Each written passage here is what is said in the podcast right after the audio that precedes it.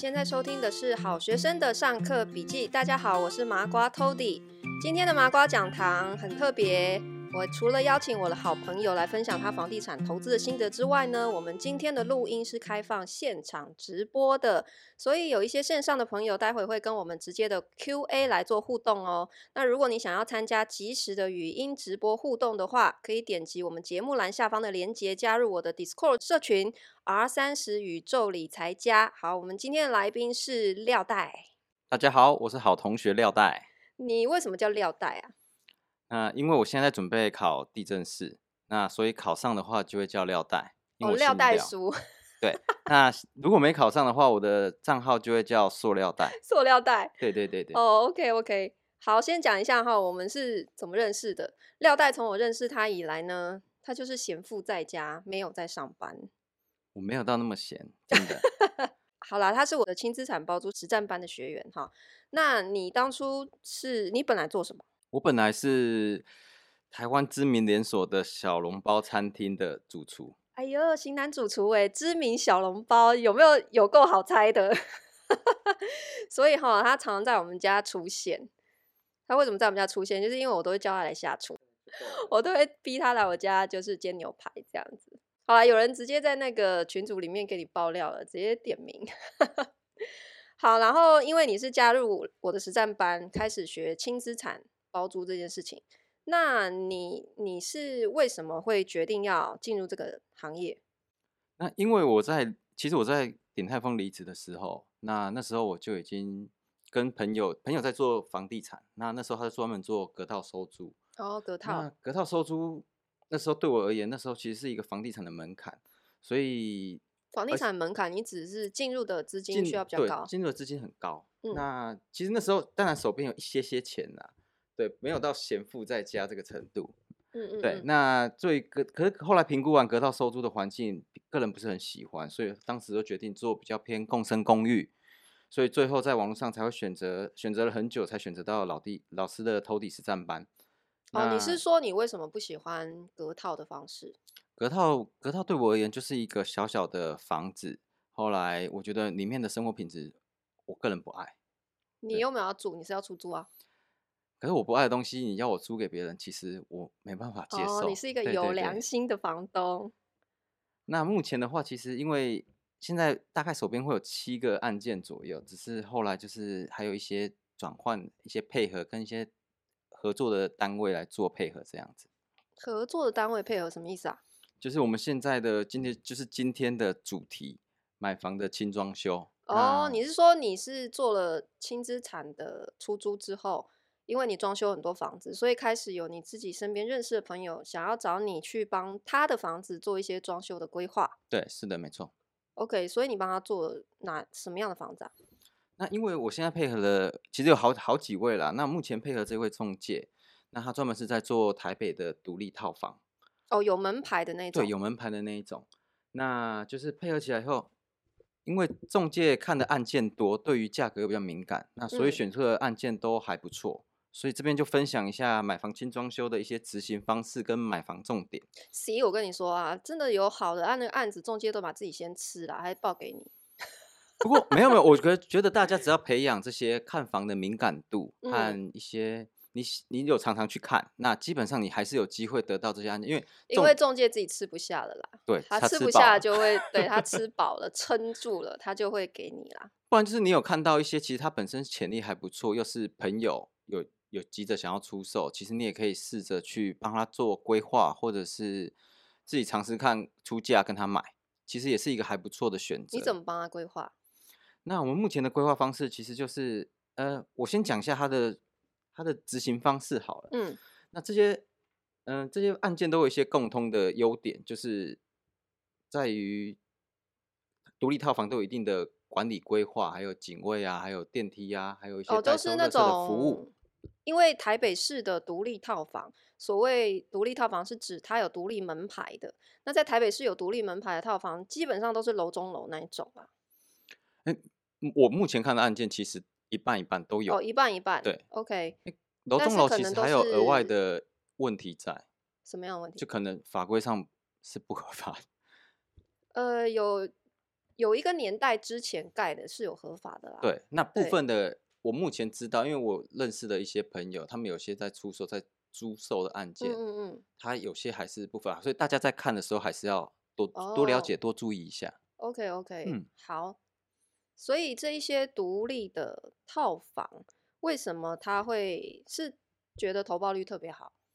那投报率的部分，等一下我们就简单来介绍一下。嗯，那这边还有就是它它都会通常可以开火，或者空间通常都有八平左右。哦，八平左右。对，嗯。那我也会规划，我我们目前就直接讲简单的几个方式。那在它它的设计方面，都是以出租为做导向。嗯哼。那设定好装修的预算金额范围。啊，做好当地的市场的租金设定。他给你的装修预算是多少？其实很低，大概十万左右。十万，因为它只有八平啊。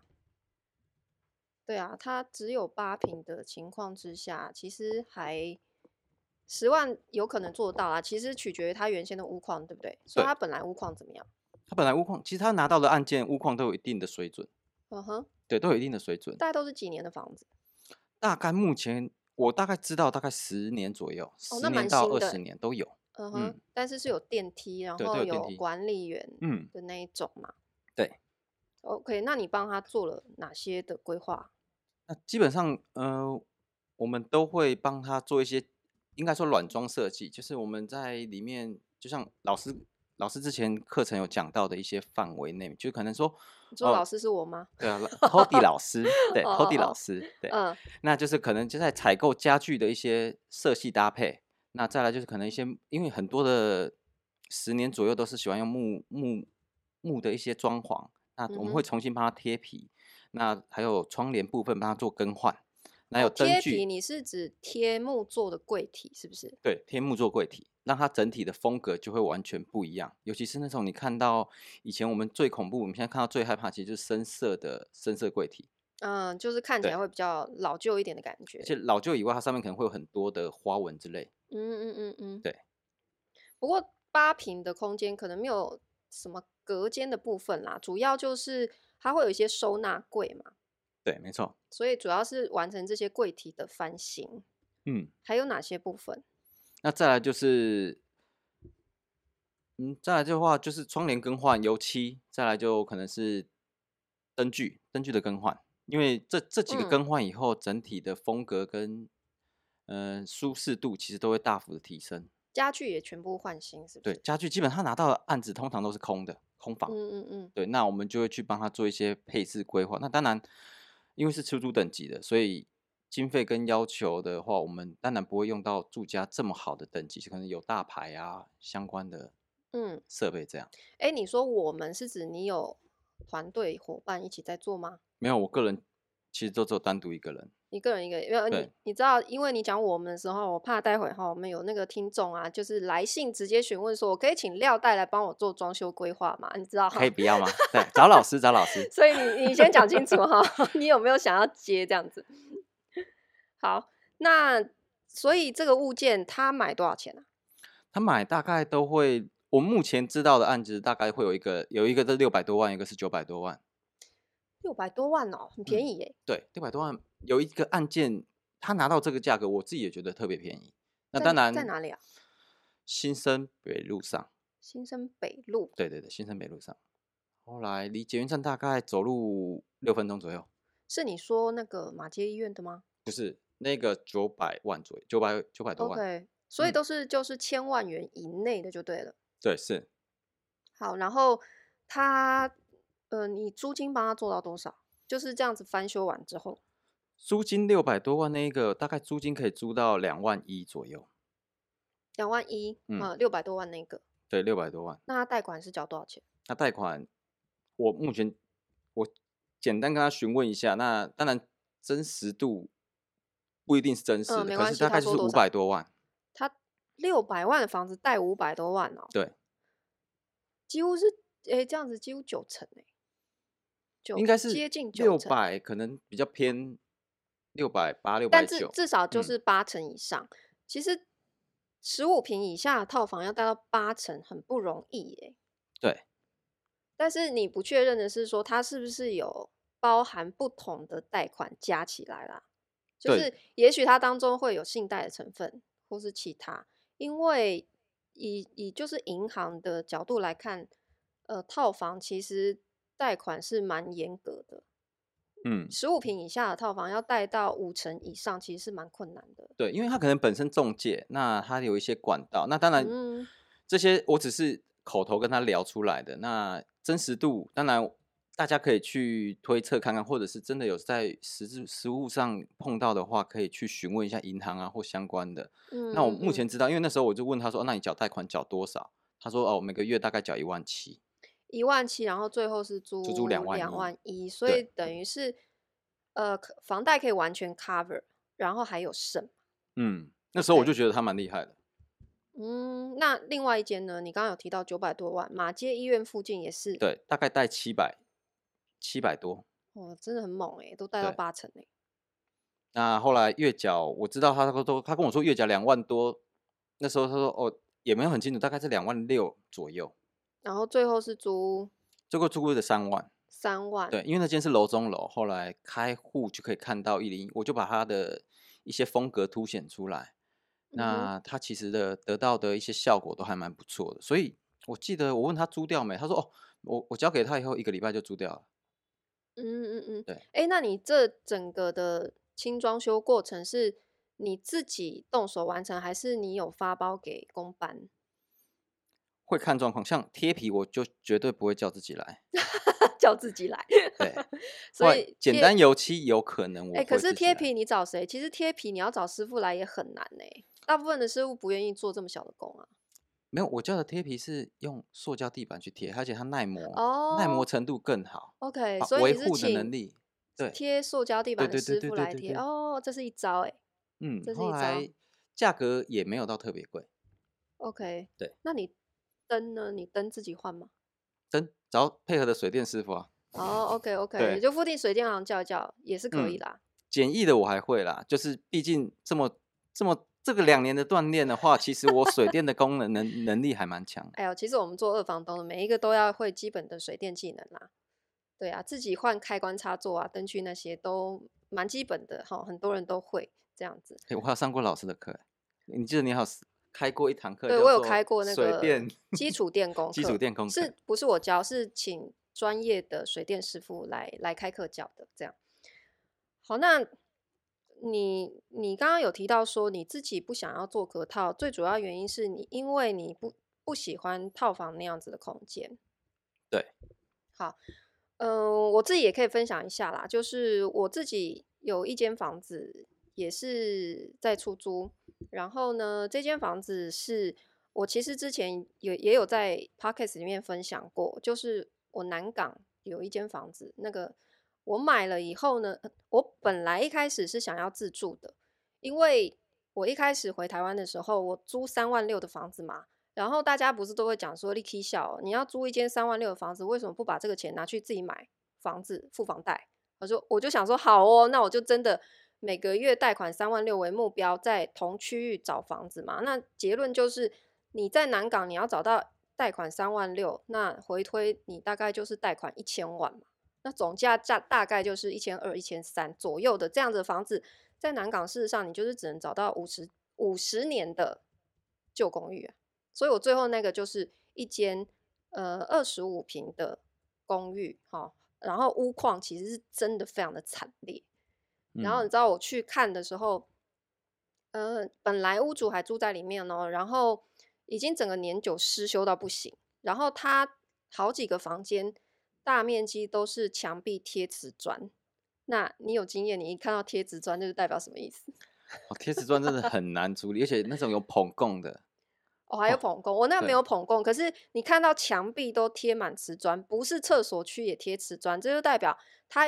一定原先有严重的漏水的问题，它才会用瓷砖比较冻固，这样贴起来。好，可是但因为它便宜，好，所以我我就买。但是我我心里就有一个打算啦，就是这一间我要装修起来应该会花不少钱。然后你知道他三房我去的时候，他还有一间养养了恶犬，就里面有非常非常凶的狗。然后他就说：“呃，你确定你要进去这间看吗？”然后因为内有恶犬。然后那个狗一直在狂叫，所以有一间我是真的不敢进去看，然后整个房子臭到炸，就真的很很可怕的一个屋况。你知道我就是当初也是拱大，心脏够大颗哈，然后因为便宜嘛，我就觉得好还是可以买，反正装修都可以处理哈。那可是呢，我一开始就想说我要自住，这个想法真的就太天真了。因为你想想看，我之前我租房子的时候，我三万六住的是怎样怎样的房子啊？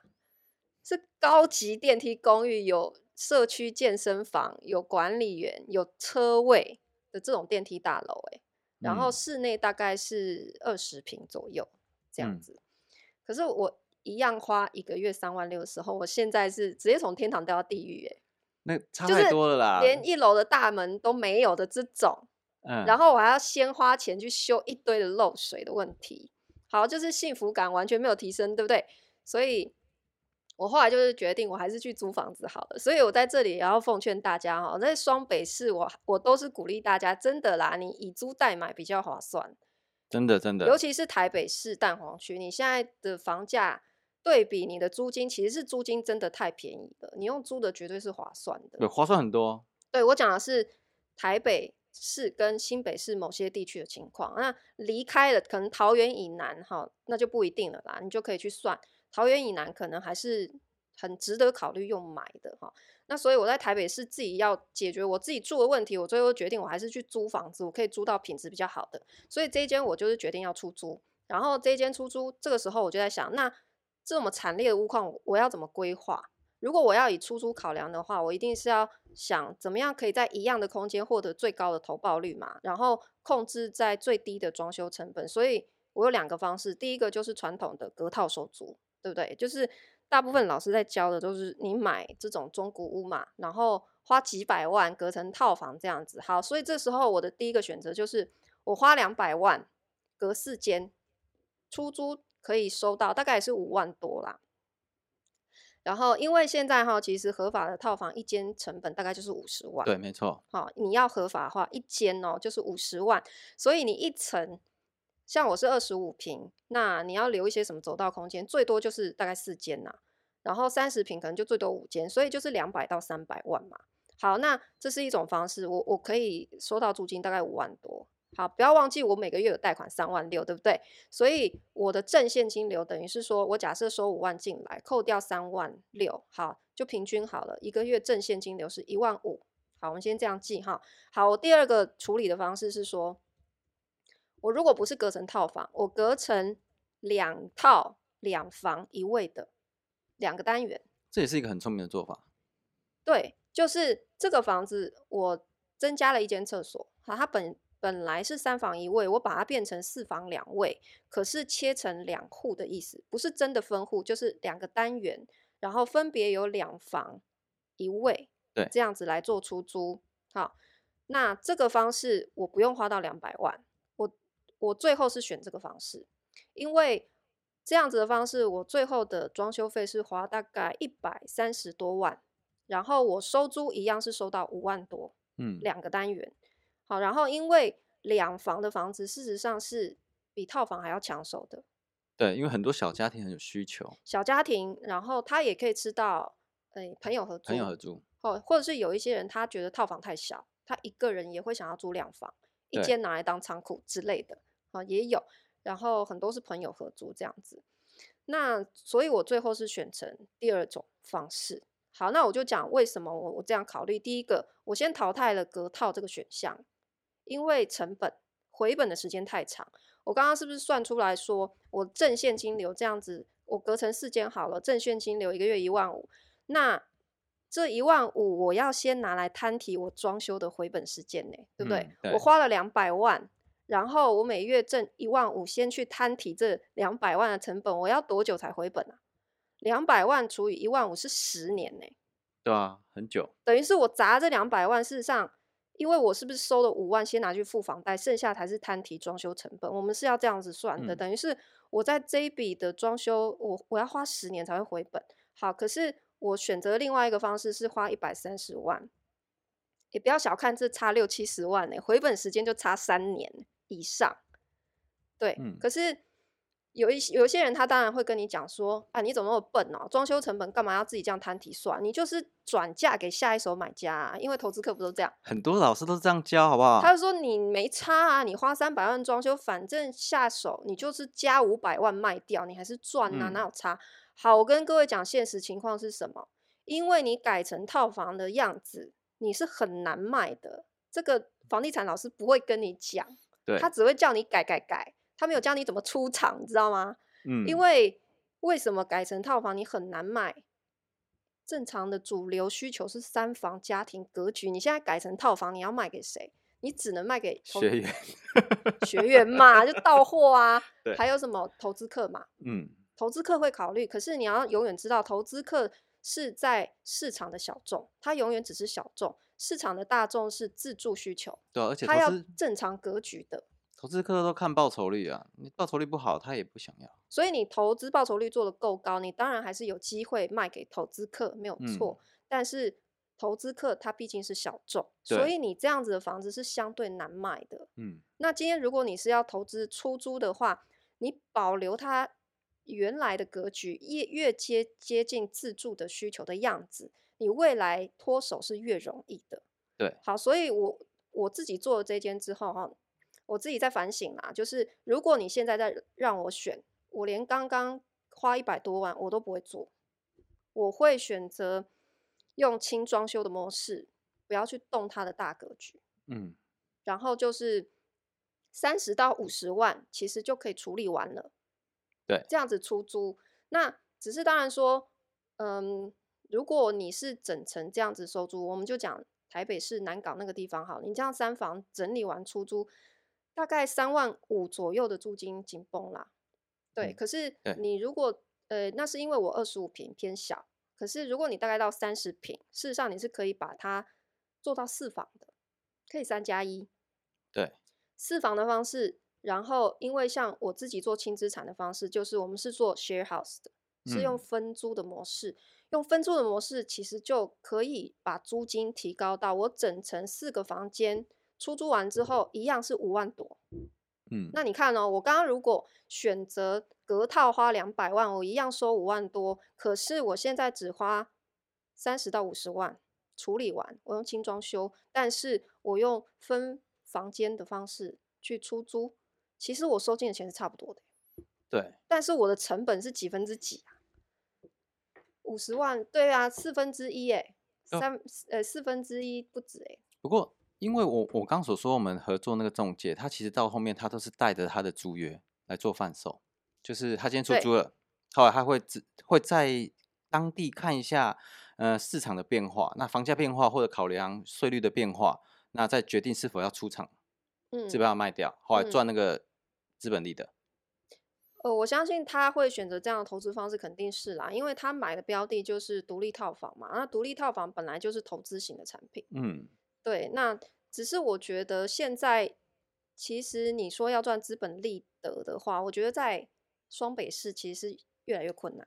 其实应该说，现在其实房价已经冲上去了，要做到这件事情，其实本来就有一定的难度。现在会，尤其是我们现在房地合一二点零之后嘛，等于是它拉长你整个周转期，所以会变成说，现在你要投资出租的话，它比较适合长期收租。嗯。你你要短期之内去赚差价是非常困难的。他们现在都预设大概我可能会持有个三到五年，对，让那个税率开始，后来再评估他现在手头的资金。当然，我觉得每个人还是要做好自己的自身的财务的金流，对，对，对，这是蛮重要的。对啊，没错没错。好，那。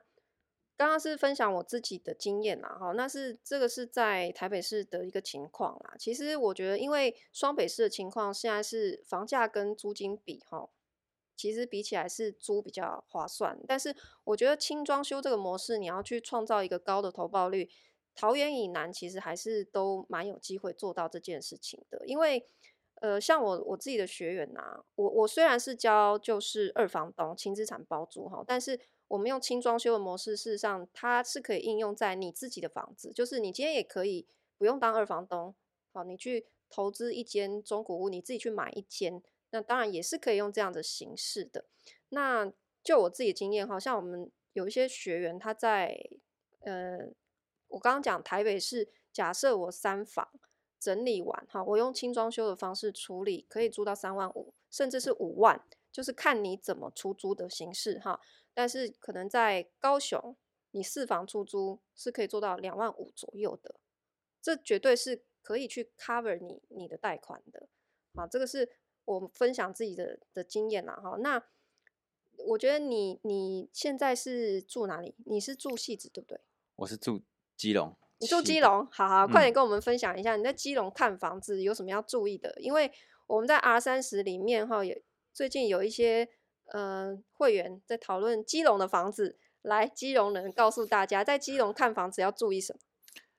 买基隆的房子，我要先深吸一口气，因为基隆基隆很特别啊，基隆很多百分之九十五都是山坡地，那主要以丘陵为主的城市，其实都很很重要的一点，我觉得是不管去任何地方看房，基隆人会特别注意一件事情，就是地址，就可能顺向坡这种东西，就是呃、哦、会土石流的问题，对土石流的问题，因为基隆很多房子都是盖在山上，就像我们不要说基隆，可能汐止的山上相关的地方，你们要购买在山上的房子之前，都要先先查好一些，呃像什么地质资料整合系统啊，还有一些灾害防治的。耕耘计划，哇塞，这好专业哦。呃，你可以去搜寻，嗯哼，搜寻这个这这方面的资讯以后，你就发现哦，如果你的你的你现在购买的东西坐落在这些地点，那当然，呃，讲个比较恐怖的地方，就是有些政府单位会因为配合某些，那他会把它抽离掉，所以你可能会抽离掉，对，你可能会找不到相关资讯，所以会才叫你去找地质资料去整合相关的系统。那你去对照以后，如果说它今天是坐落在一个比较危险的地带，就建议你不要购买，或者是你买在基隆，只要是你后面你只要看到五到十公尺有山的地方，五到十公尺有山很容易，基隆也太容易了吧？很容易，你相信我，他们很容易是把直接把顺向坡下方的地方，我不晓得大家听不懂听不懂，就顺下坡下坡的地方切掉，整成平地，直接把房子盖上去，后来你会看到哦，你会觉得哦，每天打开好棒，都可以看到一个山壁。好啦，你就直接讲哪个建案了。呃，我不晓得大家有没有听过什么呃城上城啊什么之类的。城上城，对，那就是哪个建商？我好像听过。我知道是甲山林代销什么的。哦，对，那他在盖之前其实就有发生过呃土石流，呃死亡过三个人这种案件。然后呢？过了几年，上面变成一栋大大楼。然后这件事就没了。一千多户的住宅在上面。后来你去查。市政府的地址报告是空白的，为什么？被抽掉了？被河蟹？被河蟹什么意思？河蟹就是被和谐和谐哦，被和谐掉了。对，被和谐掉，真的不夸张。后来你可以可以查，你只要搜寻呃这个这个案件的弊案，你还可以搜寻到。欸、你今天爆这种料，你真的不要本名曝光哦，我跟你讲。对我，我就真的会变塑料 袋，你也会被和谐掉。对。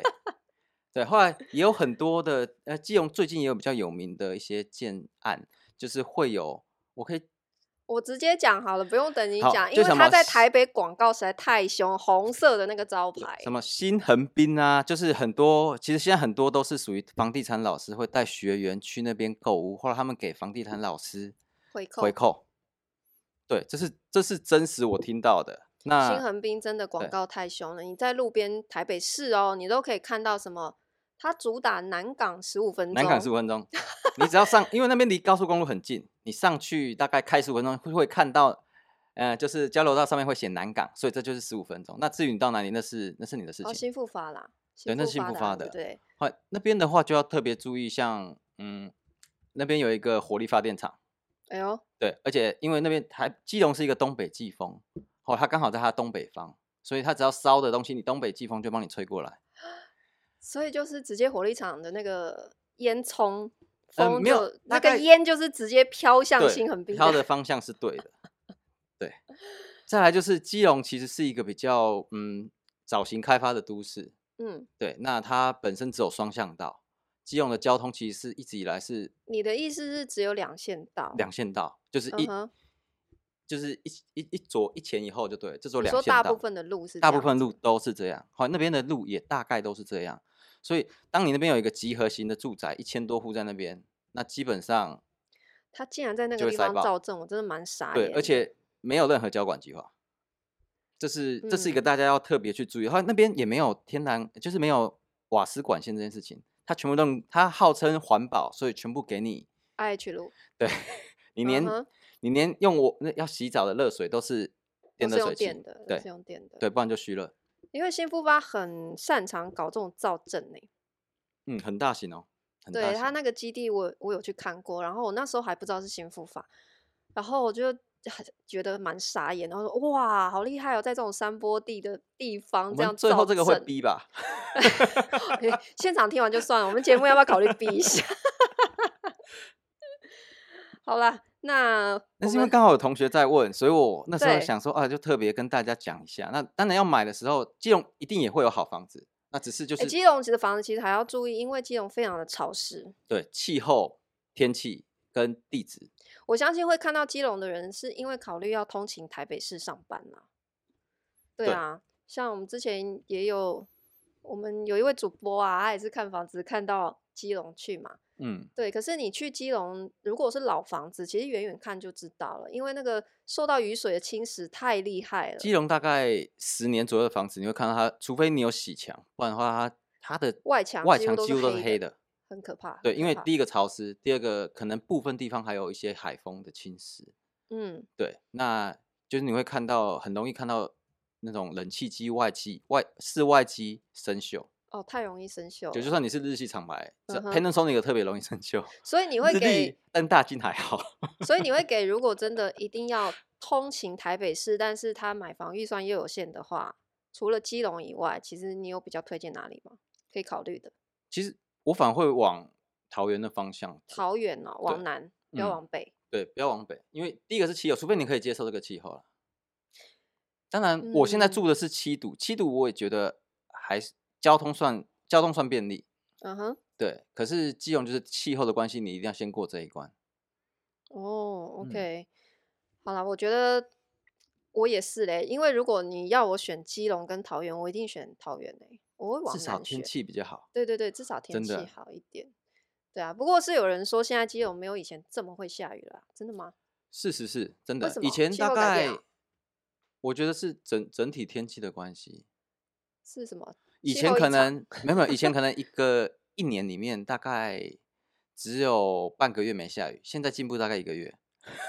哦，是啊，会会有明显的感觉。现在雨天的天气比较少一些些。嗯嗯嗯。以前真的是一天到晚的下，下到你都觉得说，哦哦，你看到很明显到台北有带雨伞，明明就是好天气有带雨伞，那就是基隆人，因为我身上都有一个一杯一支雨伞。哦，就可以这样辨识基隆人就对了。